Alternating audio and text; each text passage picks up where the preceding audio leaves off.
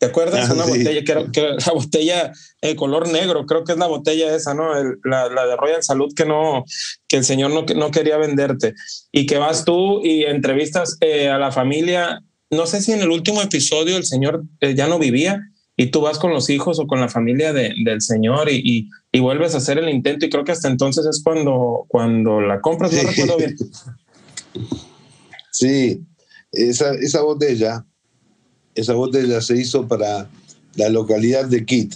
Es un pueblito muy pequeño, de 300 habitantes, donde nació la gran Ambassador Miller, de la empresa Pernod Ricard. Eh, un día, eh, nosotros siempre tenemos hoteles que nos reservan, todo, y un día me toca ir con las cámaras, con todo, eh, mediante los juegos que estaban los Highland Games, ahí en Speyside.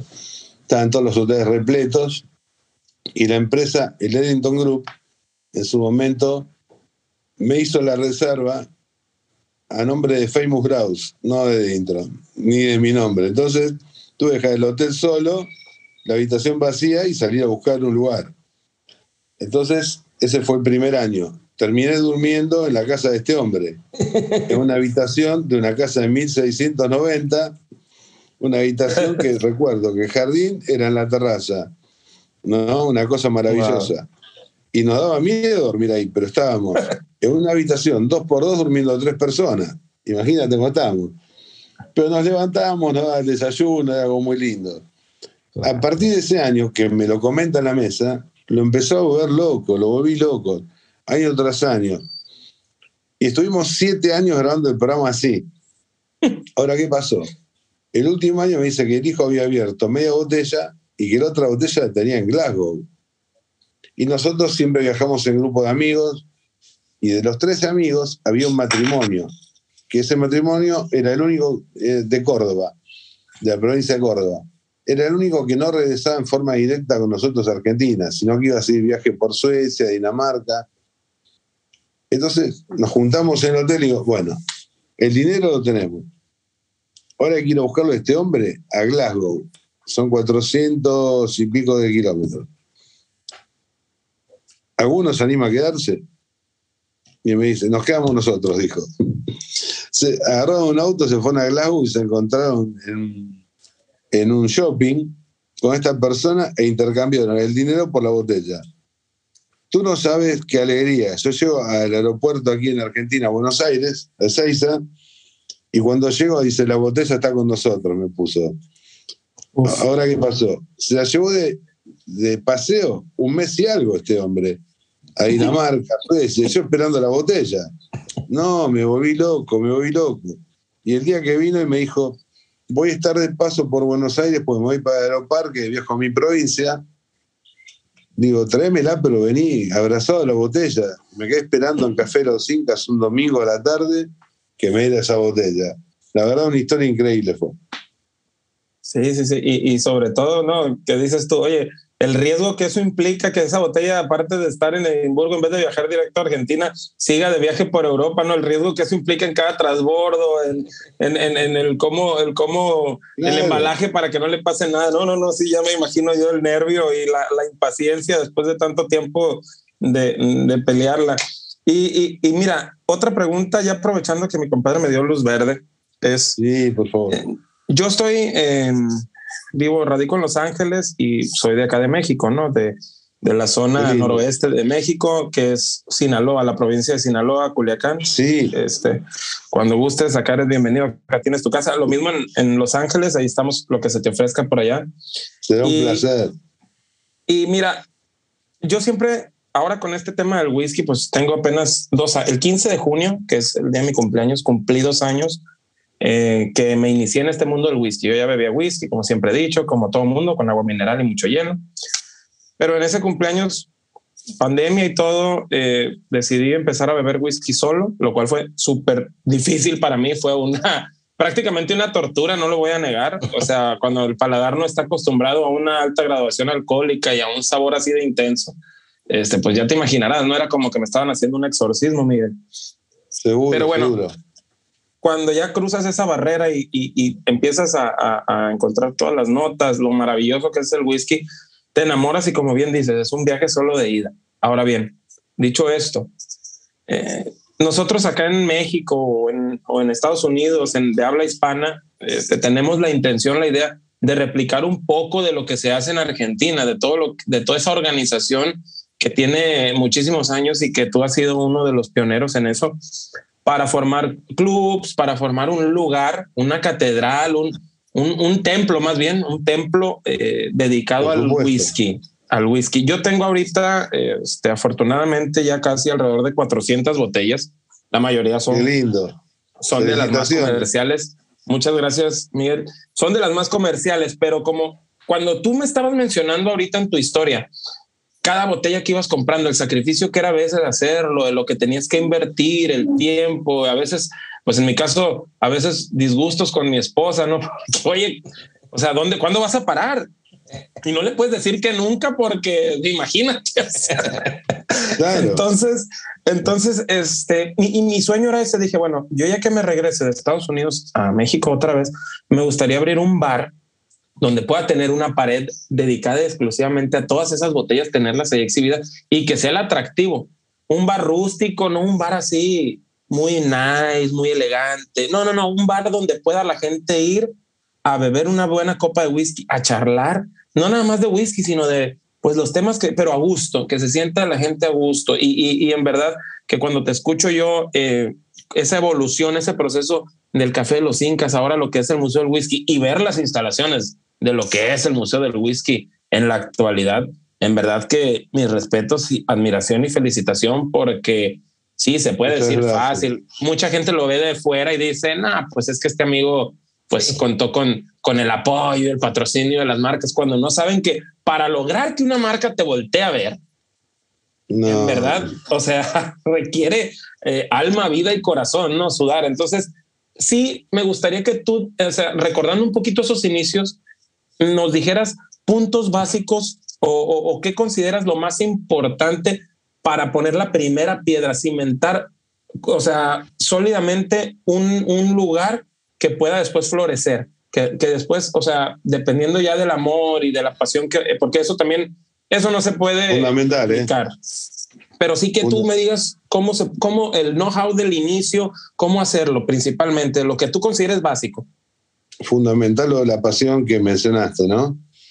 Eh, la pasión te lleva a todo, la pasión te da muchas fuerzas para obtener lo que tú te propongas en la vida, ¿no? Y hay una cosa que eh, fue muy simple, muy simple, muy simple cuando uno lo cuenta, ¿no? Porque para la gente que, como tú dices, que no ve quizás el esfuerzo, hay que contárselo. Por ejemplo, para que tú, comiences con esto, como bien dijiste, algo rústico, es como en Irlanda, como en Escocia, como en muchas eh, ciudades, países del mundo. Eh, lo del Museo Wiki está hecho porque es un museo así. El Café de los Incas también era algo más inglés, otra cosa, pero era más bar.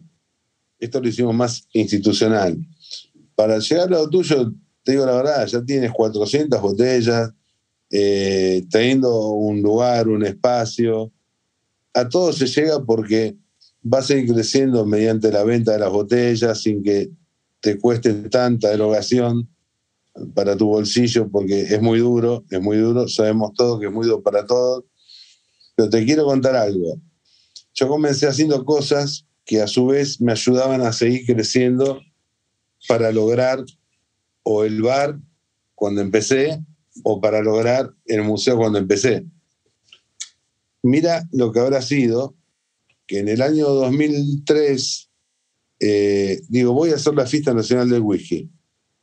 Imagínate tú en Argentina, la fiesta nacional del whisky. Acá no se tomaba whisky.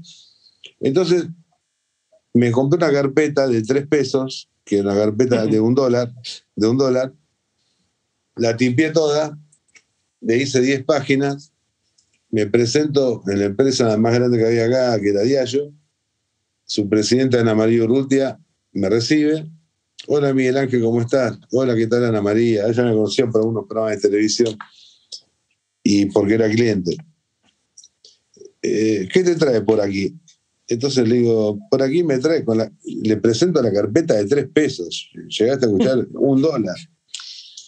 Y esa fue mi carta de presentación. Y le digo, yo quiero hacer la fiesta nacional del whisky. ¿Qué es eso? Me dice.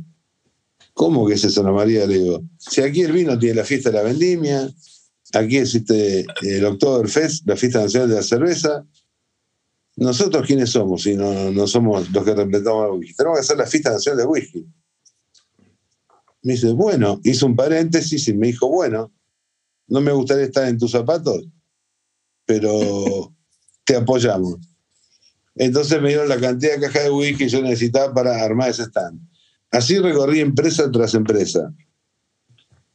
Con lo que nos daba eso, que era poco dinero, porque donábamos mucho eh, beneficencia, hogares, a niños con tratamientos, que tienen tratamientos de síndromes diferentes, eh, con lo poco que nos queda para nosotros, lo sumábamos para el proyecto. Vamos a comprar 10 botellas más, y 10 botellas más, y 10 botellas más. Hacíamos cursos, y bueno, con lo que nos generaba el curso, bueno, se compran 10 botellas más. Íbamos sumando a poquito hasta llegar, hasta llegar a obtener lo que uno más o menos ya quería para estar bien. Y después solo con todo el sacrificio, salir a jugar con, con plata de tu bolsillo que no, que no tenías tampoco, y decir, bueno, quiero hacer un programa de televisión. Primero empecé en otro canal con gente que también hablaba de vino por su lado, yo tenía mi segmento de whisky. Y después con mi querido Mundo Whisky fueron 15 años y ahora vamos a comenzar de nuevo, estamos tratando de cambiar la emisora. Eh, justamente 15 años después por el tema de la pandemia porque pasaron dos cosas. En pandemia no podíamos grabar, nos pedían repeticiones, pues no podíamos estar uno al lado del otro. No nos permitía canal. Y también después, debido a las eh, propagandas políticas, porque estábamos en víspera de elecciones, todo, nos restaban 12 minutos de programa de todo el contenido del programa. Entonces digo, si tú me pones 12 minutos en la mitad del programa, cualquiera se escapa se va para otro lugar. Nadie va a aguantar 12 minutos esperando semejante cosa de política. Bueno, entonces decidimos apartarnos y ahora vamos a comenzar de nuevo. Tenemos todas las armas preparadas nuevo para comenzar con el, querido mundo whisky, ¿no? Como le digo yo, el querido mundo whisky. Así que para, no tengo ninguna duda que ustedes van a llegar como todos los que se lo propongan, pero los que tengan pasión, los que pretendan empezar de cero para lucrar, van a terminar mal. Pues mira, tienes toda la razón. porque mi compadre y yo hasta ahorita yo creo que un peso del whisky no hemos, no hemos ganado, ¿verdad, compadre? Eso sí. Nada. Eso sí, nos ha pasado a todos. Te, te voy a contar eh, una infidencia. Eh, llego de la quinta o sexta fiesta nacional de whisky, la verdad que llegué, extenuado porque después de lo que todos ven, eh, de la persona ahí sacándose fotos con los trajes, con los actores, con esto, con el otro, existe la persona también que llega a su casa. Y un día llegué tan roto porque terminamos la fiesta y, entre todos mis em, empleados, que son mi familia, bajamos las cajas en el museo, bajamos todo, o en el café de los Incas, y seguíamos trabajando hasta las 5 de la mañana. Llegaba extenuado. Y mi madre me dijo, hijo, ¿hasta cuándo vas a seguir trabajando gratis por el whisky? Me hizo reflexionar tanto que yo estaba trabajando gratis, que era más allá mi amor por el whisky de lo que era el negocio de un bar en Café de los Incas. El negocio de un bar era lo que yo necesitaba para subsistir. Y el amor por el whisky es lo que necesitaba para estar vivo, mantenerme vivo. Ok. Wow. Totalmente. Pues sí, hacer complemento ahí, pero no, sí, hay veces que también, pues ya nos jalan las orejas, aunque no tengamos tanto tiempo como tú desde los 14 años hasta cuando lograste el museo. Y aquí a, a, los pocos años ya nos jalan las orejas y dicen, ya, ya deja de gastar, necesitamos el ingreso. Siempre es importante la retribución porque si bien dice la frase célebre que compra una para compartir, compra una para guardar y compra una para vender, ¿no? Eh, tú en, el Museo del Whisky tienes esta filosofía o por lo delicado de la situación o, la, la, masividad de whisky que tienes ahí, no te es posible tener o tener este principio que funcione, vaya.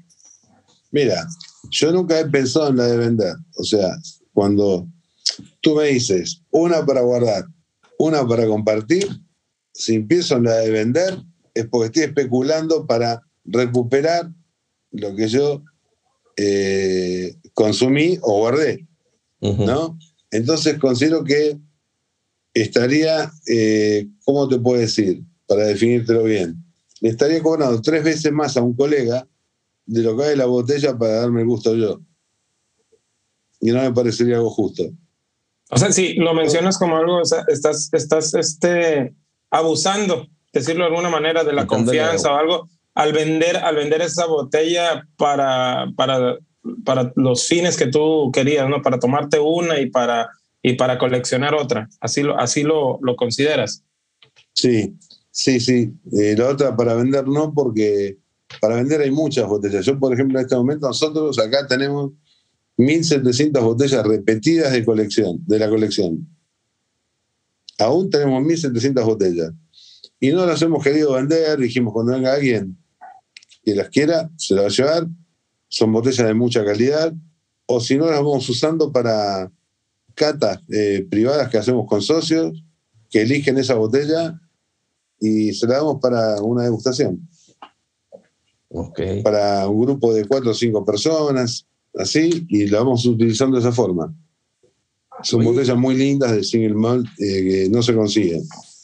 Ahora con esto, y entrando un poco a lo que es el Museo del Whisky y, la, y las pequeñas colecciones que tenemos en nuestra casa, pues siempre tratamos de acomodarla. Por ejemplo, lo que ves acá a mis espaldas es la pared que tengo de whisky aquí en la casa. Y pues acomoda uno que se vean más o menos bonitas, que las se vean Total, tener un orden. Tú eh, en el museo, desconozco, la verdad no, no lo conozco, no he ido a Argentina, eh, pero ¿tienes alguna clasificación para mantener orden dentro del museo o secciones especiales, como lo mencionaste al principio? Esta va a ser la parte de Campari, esta va a ser la parte de, no sé. Las tenemos todas por orden alfabético, para no perdernos. Cuando tratas de buscar una botella, enseguida llegas a la botella. Porque esa es, la mejor distribución. Esa es la mejor distribución que te ha resultado eficiente, Miguel. O sea, sea la destilería que sea, pero ya sabes que en la A está Aberlour, Aberfeldy, está, no sé, Armor, o sea, todo lo que hace. Arbeck, así, ¿no? Claro, para mí es la mejor forma de distribuirla, porque de la otra forma, si la distribuís por países, queda muy feo. Por ejemplo, ahora estoy tomando un whisky de Israel, ¿no? Que justamente viene con mi nombre, whisky. Y, ¿Cuál es? Eh, Mikan Hani, sí. Es de la destilería Mikan Hani. Ahora, ¿qué pasa? Tú separas por países. Tú tienes Irlanda, Escocia, Estados Unidos, eh, Japón. Eh, después empiezas con Francia, con Nueva Zelanda, con India, eh, es como que se diversifica mucho y tenés pocas botellas de algunos países, porque no hay más, de Alemania y de otros tenés muchísimas. Entonces, de esta forma, cuando nos preguntan por un determinado whisky, cualquier persona que esté encargada en ese momento aquí en el museo, lo ubica fácilmente. Sí, sí, sí, es, el, es el método infalible para un conocedor y para uno que no tiene mucho tiempo en esto, pues ya sabe que por el alfabeto no hay pierde. Claro, y aparte para un, visitante que te dice, ¿dónde estará la botella? Le dice, mira, desde allí comienza la letra A y aquí termina la Z. Ahí empiezan a buscar y encuentran enseguida la botella. No pasa más de un minuto que la, tiene en su mano. Híjole. Oye, y el, tema de, porque parece increíble y, y, a uno, si uno que tiene 15 botellas ya se preocupa por hoy que no se le vaya a ir, de que no se le vaya, no echar a perder, sino que no, que la... Que la conservación. Sí, la conservación, que la Angel Share. ¿Cómo le haces tú para mantener todo esto en un museo de 4.000 botellas? Eh, ¿Tú crees en el rota, la rotación de botellas, acostarla, el dejarla descansar? ¿O crees eh, que por los vapores que, que, salen del mismo destilado humectan el corcho? ¿Qué, nos platicas tú de esto? Y más que nada para nosotros, para que las personas que están en sus casas, que se preocupan por estos métodos de humedecer corchos, no para mantener lejos del sol, ¿tú qué recomiendas para todos los whisky escuchas del podcast, Miguel? Mira, eh, a mí lo que me han recomendado en Escocia y lo hago todos los años, no sé si alguna vez habrán visto una foto posteada que están todas las botellas en el, piso del museo. Bueno, esa botella la vamos acostando, la dejamos una semana acostada cuando tenemos el periodo de vacaciones para que el, el corcho absorba nuevamente el contenido. Si no es muy factible que el día de mañana cuando se abra la botella el corcho esté seco ya y la botella no sirva más. O sea, no es que no sirva su contenido, pero vas a tener que de filtrarlo después porque va a tener corcho por todos lados. Nosotros lo que acostumbramos a hacer es eso. Otra cosa es no guardarla con caja la botella, porque eso me lo ha aconsejado mismo la gente de Borba McPhil. Eh, el cartón de la caja tiene una bacteria, que esa bacteria ayuda a comer la etiqueta. Por supuesto, no que en un año ni en dos. Con el largo del tiempo te come la etiqueta. Entonces, eh, tratamos de las cajas tenerlas aparte, en un lugar con recibo y mantener la botella sola, porque eh, puede ser muy embromado. ¿eh? He visto cuando las tenía guardadas en la casa de mi madre, con dos o tres botellas me ha sucedido eso, y no podía creerlo. Wow. Y duele, ¿verdad, Miguel? ¿Cómo? Duele, digo, duele ver cuando, cuando una botella se te empieza a, deteriorar por el ah, tema del tiempo. Claro, Daniel, lo único que tienes que hacer es abrirla y tomártela, pues ya después no va a salir más la etiqueta. pues digo, tampoco es como que sea un sufrimiento. no, no, no, para nada, no. No. no, mira, algo me queda claro. Este, este episodio, en verdad, una tela de donde cortar para muchísimos más, honestamente. Y, y, y voy a pecar de egoísmo. Me gustaría tener en más episodios aquí en el podcast con mi compadre a, Miguel Ángel. Yo sé que por tu tiempo es, es difícil porque, como bien lo dices, o sea, muchas actividades para poder mantener todo esto que has logrado y, se entiende. Pero, pero compadre, yo creo que, digo, para no, o sea, es que o sea, desde de, Miguel hay mucho, mucho que pudiéramos seguir hablando, pero para enfocarnos un poquito más ya en el tema del coleccionismo, que es ah, de lo que, de lo que venimos a hablar, que sí lo hemos estado tocando, obviamente, ¿no? Sí. Eh, Miguel, o sea, ha sido eh, muy, muy abundante en cuanto a lo que nos ha explicado de cómo, de cómo tiene todo este tema de las colecciones.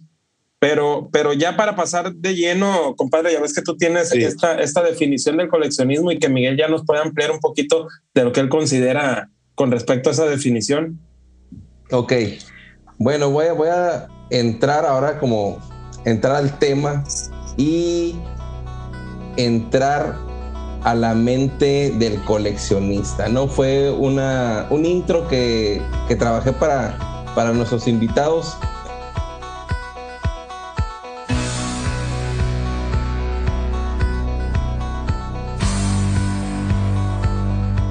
Y el coleccionar yo creo que es un instinto básico y muy antiguo, propio de personas organizadas, cuidadosas y hasta un punto de vista o cierto punto obsesivas. Y la colección puede convertirse pues, en una pasión de vida, como bien, bien lo, lo hemos mencionado. Pero con todo lo que estoy, esto implica, ya sea el caso de whisky, bourbon, whisky americano, whisky japonés o todas las variedades que se llamen whisky, pues entran aquí en este episodio. O para ti, Miguel, ¿qué no entra en una colección de whisky? O sea, todo es coleccionable. La colección es para verla, tomarla o venderla. ¿Cuántas botellas debemos de tener para lograr una colección? ¿Es necesario tener todo para llamar la colección? ¿Cómo ves estas preguntas que cotidianamente nos hacemos para lograr nuestra pequeña colección? ¿Tú qué opinas? Mira, tú puedes coleccionar tanto bourbon, puedes coleccionar eh, escocés, irlandés, americano, diferentes marcas. No dejan de ser colecciones. Después, tú me dices, ¿qué cantidad para una colección? Ya con 15 botellas tienes una colección. ya sos coleccionista. Si realmente lo sientes. Ahora, si tú compras la botella para, para tener y decir tengo una colección, no. Tú sos coleccionista. El coleccionista es una persona muy obsesiva, bien lo has dicho, y obsecuente en querer lograr ese tipo de cosas. Cuando recién se empieza a coleccionar, el coleccionista se convierte en egoísta, porque quiere para sí la botella nada más. Entonces, con el paso del tiempo, como que uno ya deja de darle a esas cosas prioridad y le da prioridad a otras cosas, ¿no? Desde mi lado, yo apoyo mucho a toda la gente que coleccione. Y esto que estamos haciendo nosotros, trayendo, importando cientos de etiquetas, 170 etiquetas nuevas, es como para hacerte una buena base de una colección, ¿no? Eh, pero coleccionista ya es el que tiene el alma y la pasión de coleccionista. Si tú no puedes por tu poder adquisitivo, ¿qué tipo de botella? Todas las, las botellas de whisky. Yo no agrego de otro tipo de bebidas, ¿no? Yo hablo de whisky. El whisky puede ser de cualquier origen, de cualquier lugar, el más humilde y el más caro. Aquí en el museo tenemos desde la botella más cara del mundo a la más barata del mundo. Pero aquí tiene que pasar todo, porque cada botella detrás de cada etiqueta tiene una historia. Y lo que tiene que valer, por sobre todas las cosas, es la historia que tiene la botella, no el valor o el importe. Y te voy a contar más. Viniendo una empresa francesa hace cinco años a ofrecerme comprar el museo y llevarme. Y hace siete meses esto lo han visto todos los presidentes de empresas acá, me quisieron llevar de Dubái para llevar la colección. Wow. Entonces yo le dije y le pregunté, ¿cuánto vale su vida, señor? Y me dijo, no, estamos hablando de negocios y no de mi vida. No, es que usted está hablando de mi vida. Pues esto es toda mi vida y mi vida no tiene precio. Wow. Qué respuesta.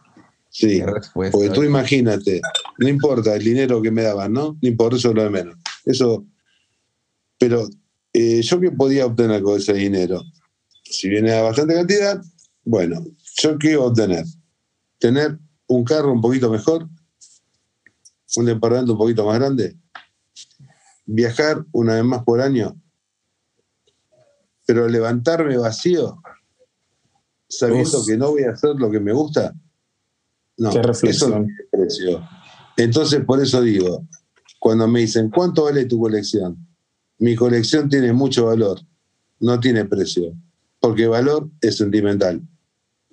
Acá no, claro. una vez que uno ya gastó el dinero, lo invirtió en whisky, pero lo invirtió para decir, tengo la colección y ya está, ya está. ¿Entiendes? Entonces, eh, quiero tratar de contagiar a la gente a que se enamoren de whisky, a que sientan pasión por el whisky y a que sepa que a veces, si van a hablar de dinero, no, van a perder siempre, a no ser que estén invirtiendo seriamente en whisky, pero van a ganar tanto, tanto, tantas satisfacciones, que todo lo que se eh, paga con plata es barato, la plata no alcanza. Eh, todo lo que tú pagues con dinero va a ser barato. O sea que esto es una cosa fundamental para un coleccionista. Esto sería digno de levantarse y aplaudir por esta, porque es lo que e, está, está, muy bien. Voy a poner, decirle a Pony que ponga el efecto de aplausos ahorita cuando se edite, pero es importante lo que tú dices desde el punto que lo retomas, ¿no? Llega una persona a, a comprarte tu colección y no, no, no, no, no es ahí, ¿no? la pregunta que tú le haces, ¿cuánto vale tu vida? No, estamos hablando de negocios, pues que estás hablando de mi vida, de vender mi vida porque si bien lo platicamos desde el inicio del episodio, desde los 14 años, con esas botellas que tomaron, que llegó con cada ida y que volvías con una botella diferente single malt, con todo el esfuerzo que hiciste en los eventos de whisky y que era comprar 10 botellas más cuando no había mucha ganancia, el sudar, el soñar, creo que el, el que te arrancaron, el que tú tomaras una mala decisión en vender esa, esa, esa colección o ese museo del whisky que es icónico, ¿no? No solamente tú lo conoces ni nosotros, sino que en el mundo del entusiasta del whisky es icónico, pues te hubieran quitado tu vida, ¿no? Sentirte vacío en la mañana, o digo, qué, qué, gran, qué gran historia, sinceramente no, no me la esperaba Y de, la forma que lo tomaste para que, para que el coleccionista que está iniciando, pues, no sé, mi compadre decía, cuando no esté en este plano terrenal, decía, claro, él tiene, tiene 400 botellas. Yo voy a dejar escrito, decía, ¿qué, qué, qué quiero que hagan con mis botellas? cuéntale tu historia, este Daniel. Claro, y tienes que tener en claro para quién van a ser las botellas. Cuando tú ya no estés más, cuando yo no esté más, cuando ninguno esté más de, nosotros tres en este mundo, tú ya tienes que tener en claro que whisky, si bien tengo un nene de 10 años que va a heredar todo, yo quisiera que esto lo hereden todos los que aman el whisky. Porque esto fue un sacrificio hecho por todos. Es lo que me dijo mi querido padre de mundo de whisky, Jimmy McKibben, me dice, te ha tocado cargar con la cruz. Bueno, ahora a remar. Pero es verdad, es verdad. Pero es muy lindo saber que tomárselo como me lo tomo yo ahora. Por ejemplo, ahora estoy en mi oficina hablando contigo, ¿no? Y me quedé por ustedes exclusivamente porque la verdad que mañana también tengo otra nota en la mañana temprano. Pero tú sabes que yo vengo acá al museo, no como venía antes, a ver cuánto se vendía. Yo vengo al museo a disfrutar con mis amigos. Entonces, luego ves que viene la gente maravillosa que tenemos, que viene gente linda, familias, y que vienen todos a disfrutar de lo mismo y a valorar el esfuerzo de uno. Y eso te llena tanto, tanto el alma que, que no hay nada que lo pueda pagar. Créeme que no hay nada que lo pueda pagar. Mira, eso, que, eso que comentaba, eso que comentaba mi compadre aún Miguel, y es una, pues es la pregunta que yo tengo o tenía para el final, ya me la fusiló mi compadre. Pero para mí es trascendental eso porque digo. Ya estamos llegando al final, compadre, por eso. Ah, perdón. yo vi, yo he visto en internet, en grupos de whisky acá en México, Miguel, que gente dice, oh, tengo aquí unas botellas de whisky que pertenecían a mi abuelo, pero ella falleció y no tengo dónde guardarlas y pues quiero venderlas. me parte el alma, Miguel.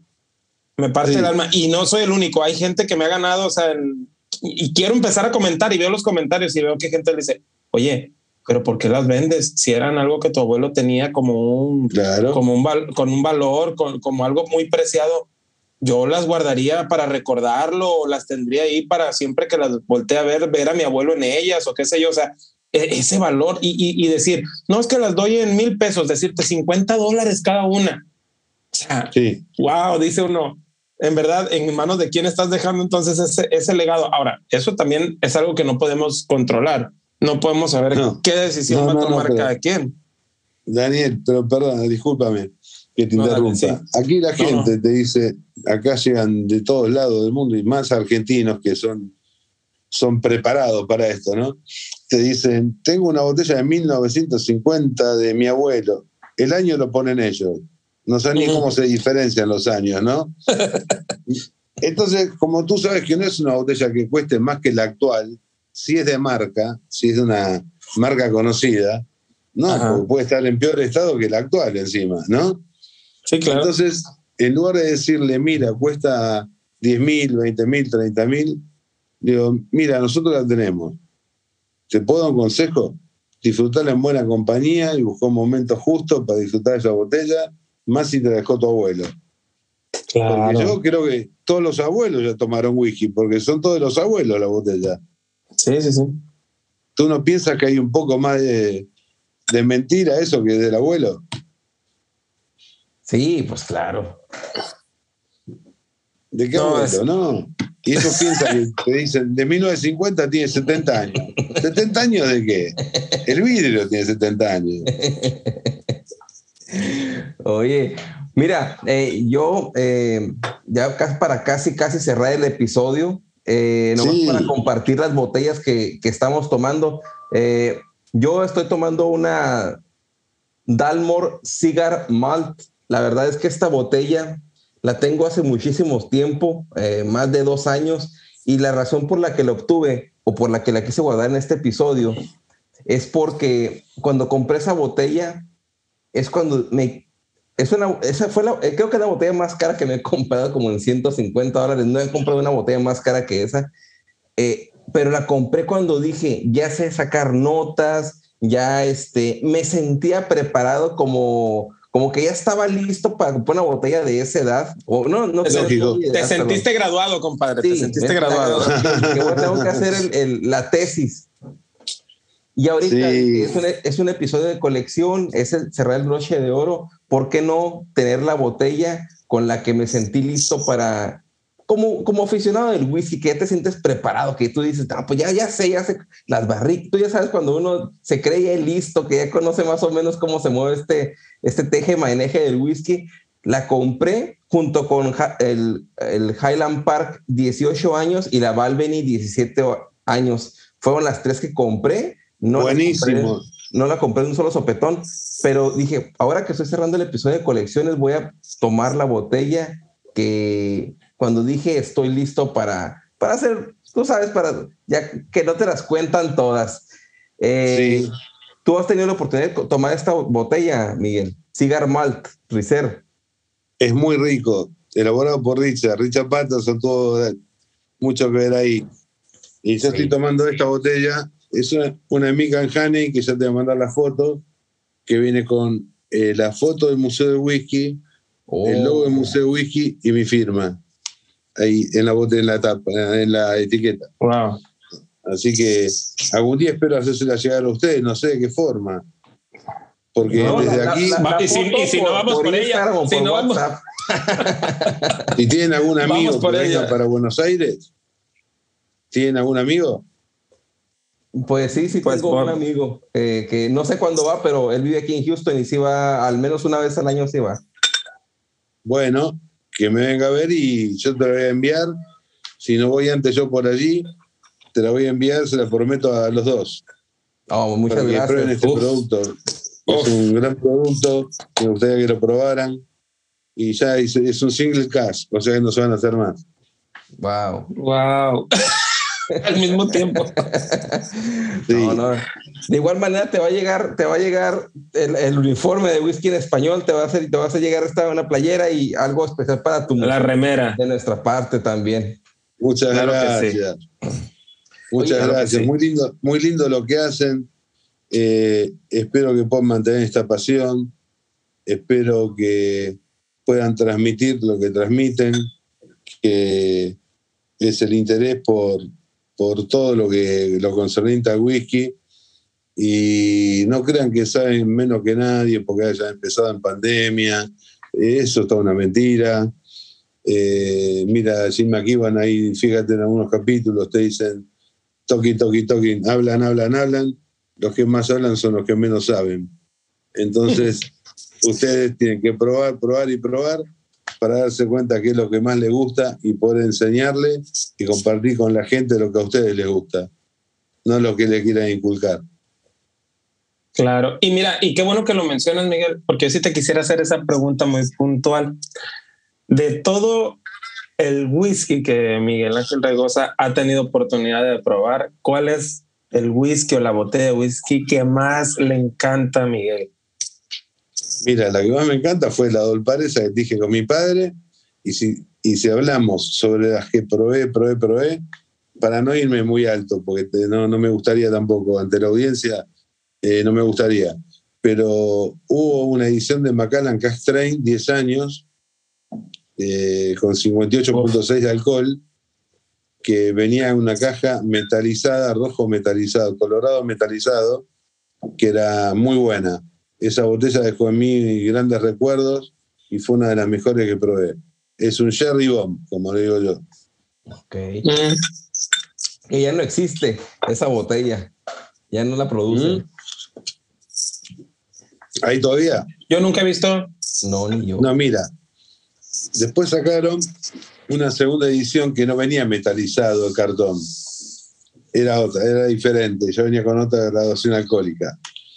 Y en cambio, yo estoy tratando de ver los que tienes atrás. Tienen la línea de Morangi, tiene Glenalaki. Glenalaki lo traemos nosotros también.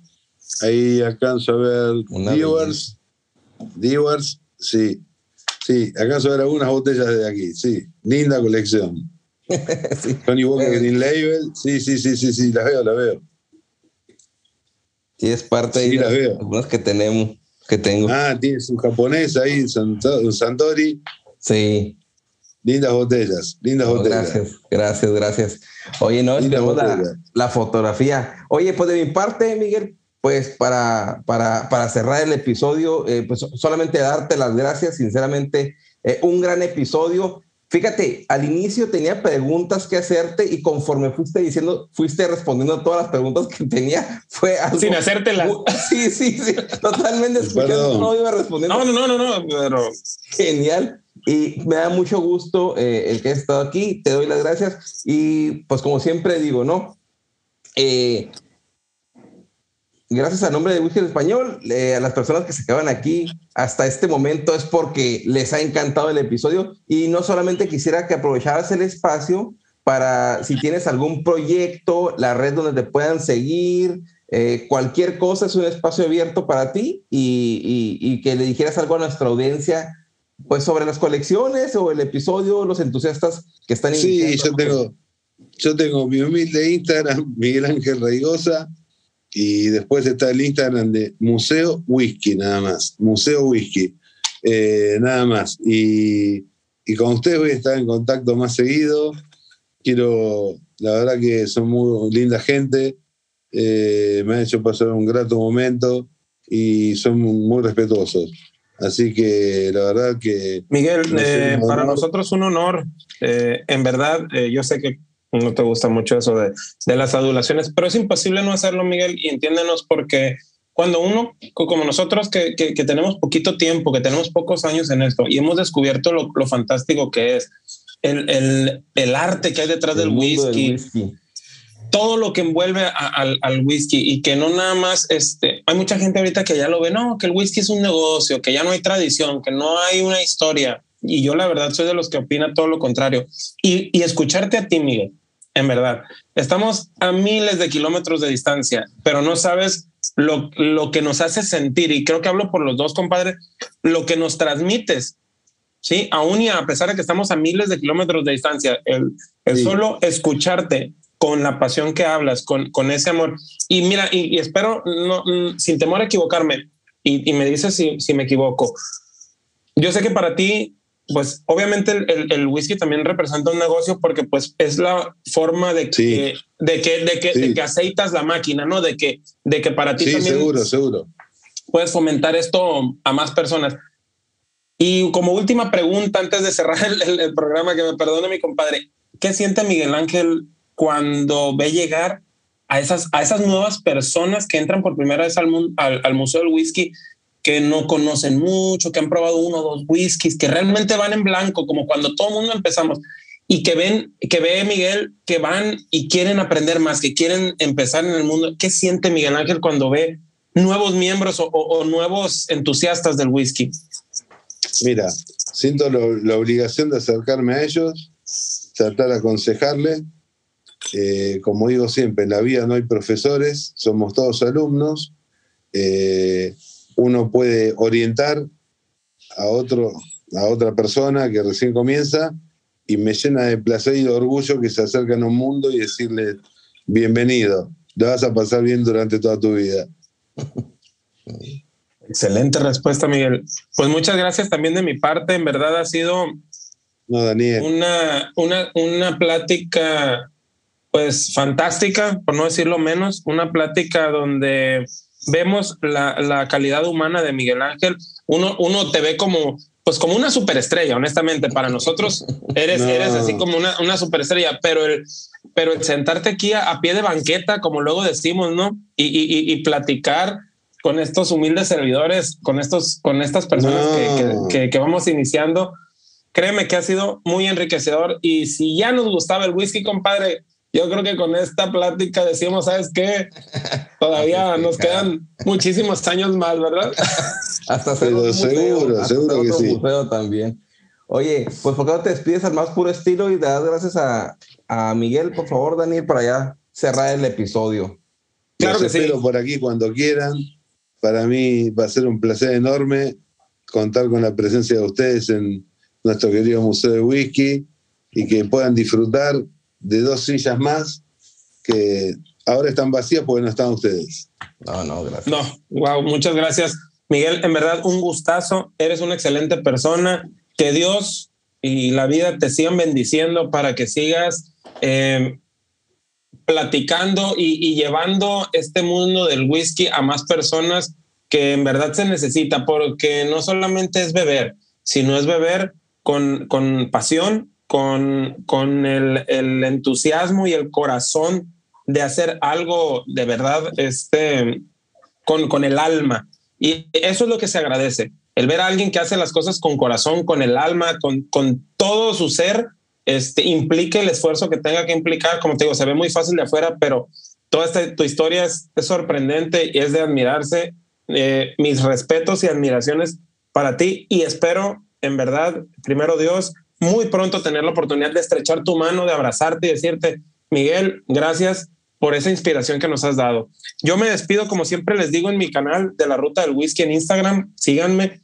Este, ahí compartimos eh, también contenido, Miguel, para pues personas que van iniciando, para los que no, siempre destapamos botellas. A mí me encanta la sensación que me implica probar un whisky nuevo, no te la puedo describir, en verdad es algo espectacular. Y como siempre les digo, que en su casa siempre hay abundancia, pero sobre todo que siempre haya whisky. Hasta una próxima. Salud, amigo. Salud. Y pues, gracias a todos. Gracias, Miguel. Gracias, compadre Daniel. Esto fue un episodio más de Whisky en Español. Fue el cierre de la cuarta temporada. Todo, como inició, todo acabó y cerramos con broche de oro. Nos vemos el próximo episodio. Quizás en una próxima temporada. Estén atentos. Nos vemos. Hasta luego.